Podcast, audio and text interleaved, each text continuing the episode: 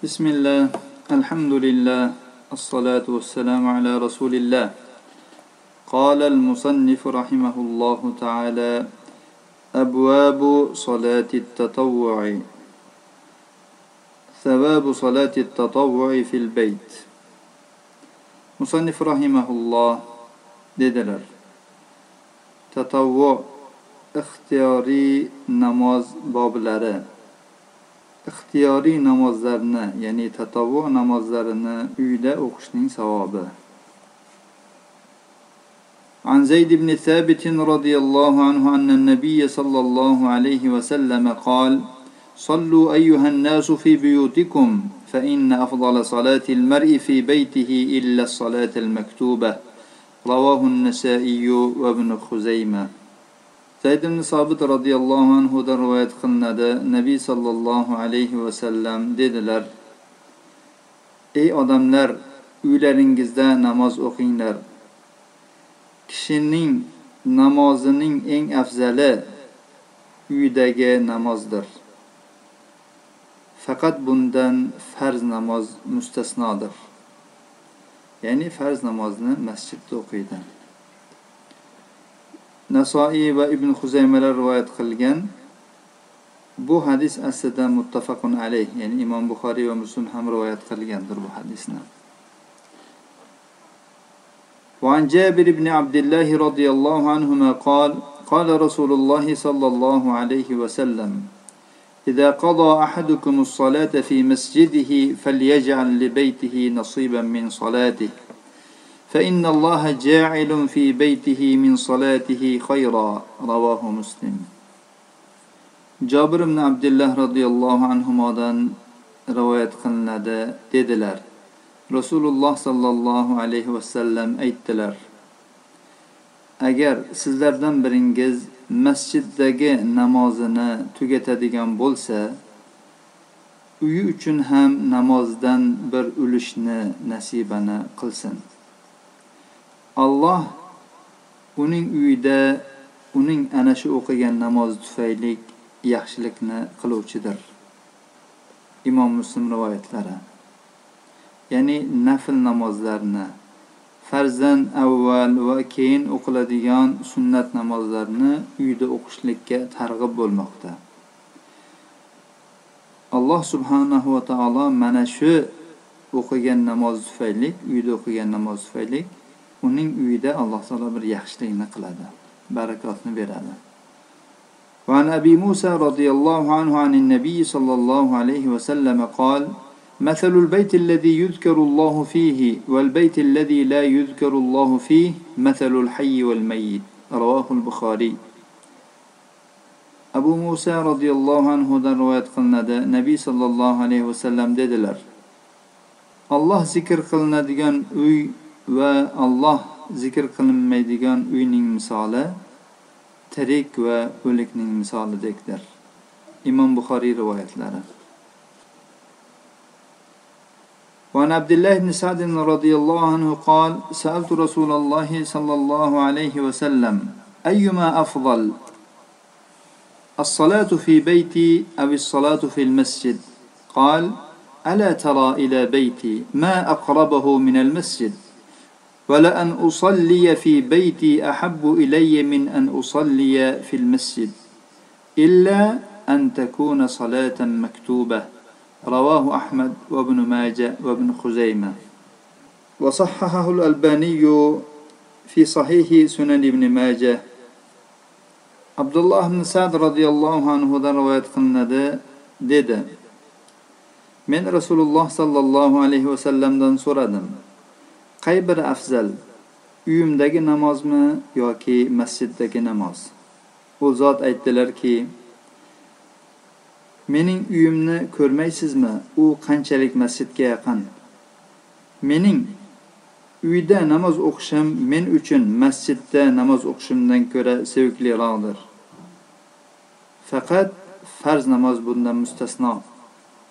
Imom ahmad ibn moja ibn huzayma rivoyat qilgan bu hadisni shayx alboniy sunan ibn mojaning sahihida sahih sanaganlar hadis raqami 1133 ثواب من حافظ على ثنتي عشرة ركعة في اليوم والليلة bir kecha kunduzda o'n ikki rakat namozda muhofaza qilib uni doimiy o'qib yurgan odamning savobi عن أم حبيبة بنت أبي سفيان رضي الله عنهما قالت سمعت رسول الله صلى الله عليه وسلم يقول ما من عبد مسلم يصلي لله تعالى في كل يوم ثنتي عشرة ركعة تطوعا غير فريضة إلا بنى الله له بيتا في الجنة أو إلا بني له بيت في الجنة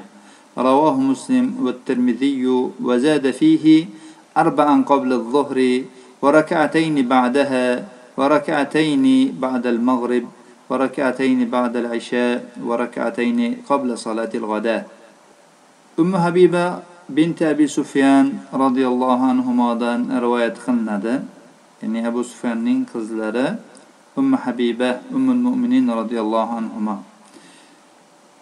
أتدلر كي من رسول الله صلى الله عليه وسلم شن ديدي أتكلم إشتم. Qay bir musulmon banda Alloh uchun bir kunda o'n ikki rakat namozni farzdan tashqari ixtiyoriy tatavvuan o'qiydigan bo'lsa Alloh u uchun jannatda bir uyni quradi yoki u uchun jannatda bir uy quriladi. Imom muslim va termiziy rivoyatlari.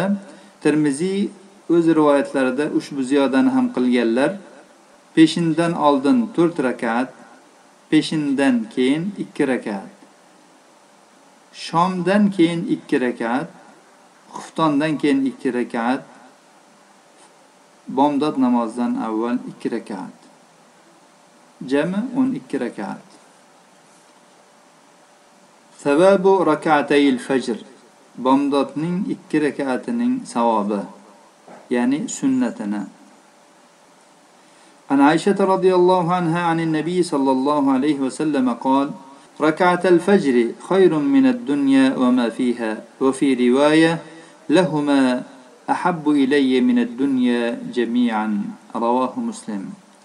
عائشة رضي الله عنها رواية قلنا النبي صلى الله عليه وسلم dedilar fajrning ikki rakati dunyo va undagi narsalardan ko'ra yaxshiroqdir boshqa bir rivoyatda aytdilarki bu ikkisi men uchun dunyodagi hamma narsadan ko'ra sevikliroqdir. Imom muslim rivoyatlari. Bu fajrning ikki rakat sunnati haqida aytilgan so'zlardir. Savabu arbai rakaatin qabla zuhri va arbain ba'daha.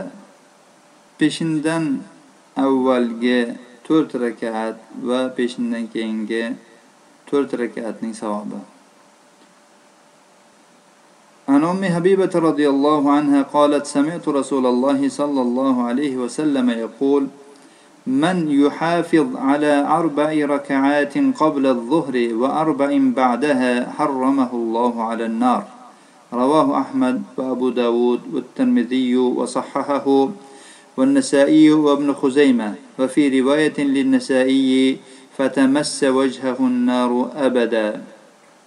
وصححه الألباني في صحيح سنن أبي داود برقم 1130 أم حبيبة رضي الله عنها هذا رواية قلنا ديدلر من رسول الله صلى الله عليه وسلم. لن شن ديدلر كلم اشتم كم؟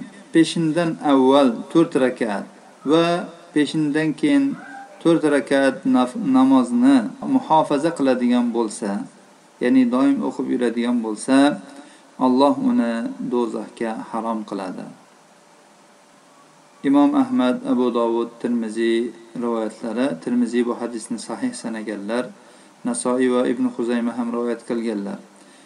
Imom nasoiyning rivoyatida aytilganki uning yuzini abadul abad o't ushlasa ya'ni kim shu to'rt rakat to'rt rakatni peshindan avvalo keyin o'qiydigan bo'lsa hech qachon uning yuzini do'zax o'ti va hech qachon uning yuziga do'zax o'ti tegmaydi deganlar وعن عبد الله بن السائب رضي الله عنه أن رسول الله صلى الله عليه وسلم كان يصلي أربعا بعد أن تزول الشمس قبل الظهر وقال إنها ساعة تفتح فيها باب السماء فأحب أن يصعد لي فيها عمل صالح. رواه أحمد والترمذي وقال حديث حسن. وصححه الألباني في صحيح سنن الترمذي برقم 96 بعد 300 abdulloh ibn saib roziyallohu anhudan rivoyat qilinadi. Rasululloh sollallohu alayhi vasallam kun zavoldan o'tgandan keyin peshin namozdan avval ya'ni peshinning farzidan avval to'rt rakat namoz o'qirdilar va aytardilarki bu osmon eshiklari ochiladigan soatdir. Men uchun mana shu soatda solih amal ko'tarilishligini yaxshi ko'raman. Imom ahmad va termiziy rivoyatlari va termiziy aytganlarki bu hasan hadisdir alboniy sunani termiziyning sahihida uch yuz to'qson oltinchi raqam bilan buni sahih sanaganlar وخرج أبو داود وابن ماجه عن أبي أيوب رضي الله عنه عن النبي صلى الله عليه وسلم قال أربع قبل الظهر ليس فيهن تسليم تفتح لهن أبواب السماء. وخرجه التبراني إلا أنه قال قال أبو أيوب لما نزل رسول الله صلى الله عليه وسلم علي رأيته يديم أربعا قبل الظهر وقال إنه إذا زالت الشمس فتحت أبواب السماء فلا يغلق منها باب حتى يصلى الظهر. فأنا أحب أن يرفع لي في تلك الساعة خير. وحسنه الألباني رحمه الله في صحيح سنن أبي داود برقم 31 و100 بعد الألف. أبو داود وابن ماجة أبو أيوب رضي الله عنه دان رواية كل حديثة. النبي صلى الله عليه وسلم دان أبو أيوب رواية كل بيت كي النبي صلى الله عليه وسلم دي دلر بشندن أول جه salomi bo'lmagan to'rt rakat ya'ni bir salom bilan o'qilgan to'rt rakat namoz uchun osmon eshiklari ochiladi. Tabaroniy ham bu hadisni rivoyat qilganlar. Faqat unda aytilganki abu ayub aytadilar rasululloh sollallohu alayhi vasallam mening oldimga tushganlarida ya'ni mening uyimga tushganlarida u kishini peshindan avval to'rt rakatni doimo o'qib yurganlarini ko'rdim. U zot aytdilarki quyosh zavoldan o'tadigan bo'lsa osmon eshiklari ochiladi. Peshin namozi o'qilib bo'lgunicha bu eshiklardan birontasi bekilmaydi qulflanmaydi ya'ni. Men uchun mana shu soatda bir yaxshilik ko'tarilishligini yaxshi ko'raman dedilar. alboniy bu hadisni sunan abi davudning sahihida bir ming bir yuz o'ttiz birinchi raqam bilan hasan sanaganlar ثواب أربع ركعات قبل العصر asrdan avval to'rt rakat namoz o'qishning savobi عن ابن عمر رضي الله عنهما عن النبي صلى الله عليه وسلم قال رحم الله امرأ صلى قبل العصر أربعا رواه أبو داود والترمذي وابن خزيمة وابن حبان. وحسنه الألباني في صحيح سنن أبي داود برقم ألف ومئة واثنين وثلاثين. ابن عمر رضي الله عنهما رواية قلنا النبي صلى الله عليه وسلم dedilar asrdan avval to'rt rakat namoz o'qigan odamni alloh rahm aylasin yoki rahm ayladi ikkala ma'no ham joiz inshaalloh abu dovud termiziy ibn huzayma va ibn hibbonlar rivoyat qilganlar alboniy rahimaulloh bu hadisni sunan abi davudning sahihida bir ming bir yuz o'ttiz ikkinchi raqam bilan hasan sanaganlar ثواب ست ركعات بعد المغرب وأحياء ما بين العشاءين shomdan keyin olti rakat namoz o'qish va kechki ikki namozning o'rtasida namoz bilan ihyo qilishning savobi haqida وعن حذيفة رضي الله عنه قال أتيت النبي صلى الله عليه وسلم فصليت معه المغرب فصلى إلى العشاء رواه النسائي بإسناد صحيح huzayfa roziyallohu anhudan rivoyat qilinadi dedilar men nabiy sollallohu alayhi vasallamning huzurlariga keldim va u kishi bilan shom namozini birga o'qidim. U zot xuftongacha namoz o'qidilar. Nasoiy rivoyatlari bu yerda aytyaptilarki men rasululloh sollallohu alayhi vasallam bilan shomni o'qigandan keyin rasululloh sollallohu alayhi vasallam xufton namozigacha namoz ya'ni namoz bilan band bo'ldilar. Ya'ni nafl namozlar o'qidilar. O'sha ihyo qilish ikki namoz o'rtasi kechki ikki namoz ya'ni shom va xufton o'rtasini namoz bilan ihyo qilish deganlaridan maqsad shu hadisni keltirib aytyaptilarki rasululloh sollallohu alayhi vasallam shomdan keyin to xuftongacha nafl namozlar o'qidilar وعن انس رضي الله عنه في قوله تعالى تتجافى جنوبهم عن المضاجع قال كانوا يتيقظون ما بين المغرب والعشاء يصلون رواه أبو داود وصححه الألباني في صحيح سنن أبي داود برقم 1173 أنس رضي الله عنه رواية قلناده أنس رضي الله عنه alloh taoloning ushbu oyat haqida aytadi ularning yonboshlari o'rinlaridan uzoqlashadi ya'ni namoz o'qish uchun turganlarida yonboshlari to'shaklaridan o'rinlaridan uzoqlashadi oyati bu sajda surasi o'n oltinchi oyat Shu oyat haqida aytadilarki tafsir qilib ular ya'ni sahobalar shom va xufton o'rtasidagi vaqtda uxlamasdilar uyg'oq bo'lardilar namoz o'qirdilar. Yoki namoz o'qigan holida ular uyg'oq bo'lardilar. Abu dovud rivoyatlari alboniy bu hadisni sunan abi davudning sahihida bir ming bir yuz yetmish uchinchi raqam bilan sahih sanaganlar. Bu yerda musannif rahimaulloh shom bilan xufton o'rtasida olti rakat namoz o'qishning savobi degan bobni qo'ydilar va ba'zi bir hadislarni keltirdilar. U hadislar juda ham zaif hadislar bo'lganligi uchun bu hadislar keltirilmadi. Ya'ni olti rakat namoz o'qish haqida bu kimiki shom bilan xufton o'rtasida olti rakat namoz o'qiydigan bo'lsa o'n ikki yillik ibodatga teng degan bir hadis kelgan. Undan tashqari shomdan keyin kim olti rakat namoz o'qisa va uning gunohlari shu dengiz ko'pikchalik bo'lsa ham kechiriladi degan hadislar kelgan. Bu hadislar juda ham zaif bo'lganligi uchun keltirilmadi.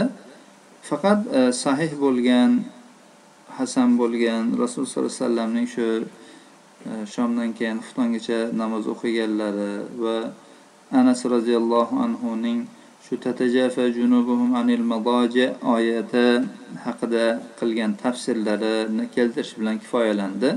Inshaalloh necha rakat bo'lsa ham shu shom bilan xufton o'rtasida namoz o'qib vaqtni o'tkaziladigan bo'lsa inshaalloh uning ajri juda ham kattadir. Yuqorida ummu habiba roziyallohu anhoning hadislaridagi shu o'n ikki rakat bir kecha kunduzda namoz o'qigan banda haqida keltirilgan hadislarida uning tafsiloti kelmadi. Faqat ana shu bir kecha kunduzda o'n ikki rakat namoz o'qigan odamga beriladigan savob aytildi. Qolgan ba'zi bir boblarimizda peshindan avvalgi peshindan keyingi o'qilgan namozlarning xos ajrlari haqida. Asrdan avval o'qilgan namozning xos ajri va shomdan keyin va shomdan keyin xuftongacha namoz o'qishning savoblari haqida aytib o'tildi inshaalloh bundan keyingi darslarimizda vitr namozi tahorat bilan yotgan odamning savobi va boshqalar haqida inshaalloh suhbatlashamiz. Alloh subhanahu va taolo barchalarimizni farz namoziga qo'shib o'qiladigan sunnat namozlarini muhofaza qilib doimo o'z vaqtida uylarimizda o'qib yurishlikka nasib aylasin. Bu namozlarga jiddiy e'tibor berishimiz berishimiz kerak bo'ladi. Chunki qiyomat kunida eng birinchi e, so'roq qilinadigan narsa namoz haqida bo'ladi. Ya'ni bandadan eng birinchi eng avvalo namoz haqida so'raladi. Shunda agar namozi yaxshi bo'ladigan bo'lsa ya'ni namozlarni yaxshi o'qib yurgan bo'lsa uning e, qolgan so'roq savollari ham yengil o'tadi. Qachonki shu namozlarga qaralgan paytda agar uning farz namozlarida noqisliklar bo'ladigan bo'lsa alloh subhanahu va taolo farishtalarga buyuradi. Qaranglar uning nafl namozlari bormi? Shunda nafl namozlari bo'ladigan bo'lsa uning nafl namozlaridan olib o'sha farzdagi kamchiliklarga qo'shib uni to'latib qo'yiladi. Shuning uchun bu namozlarni jiddiy e'tibor bilan chiroyli qilib o'z vaqtida iloji boricha uyimizda o'qishlikka harakat qilaylik. Hada sallallohu ala nabiyina muhammad va ala alihi va sahbihi vasallam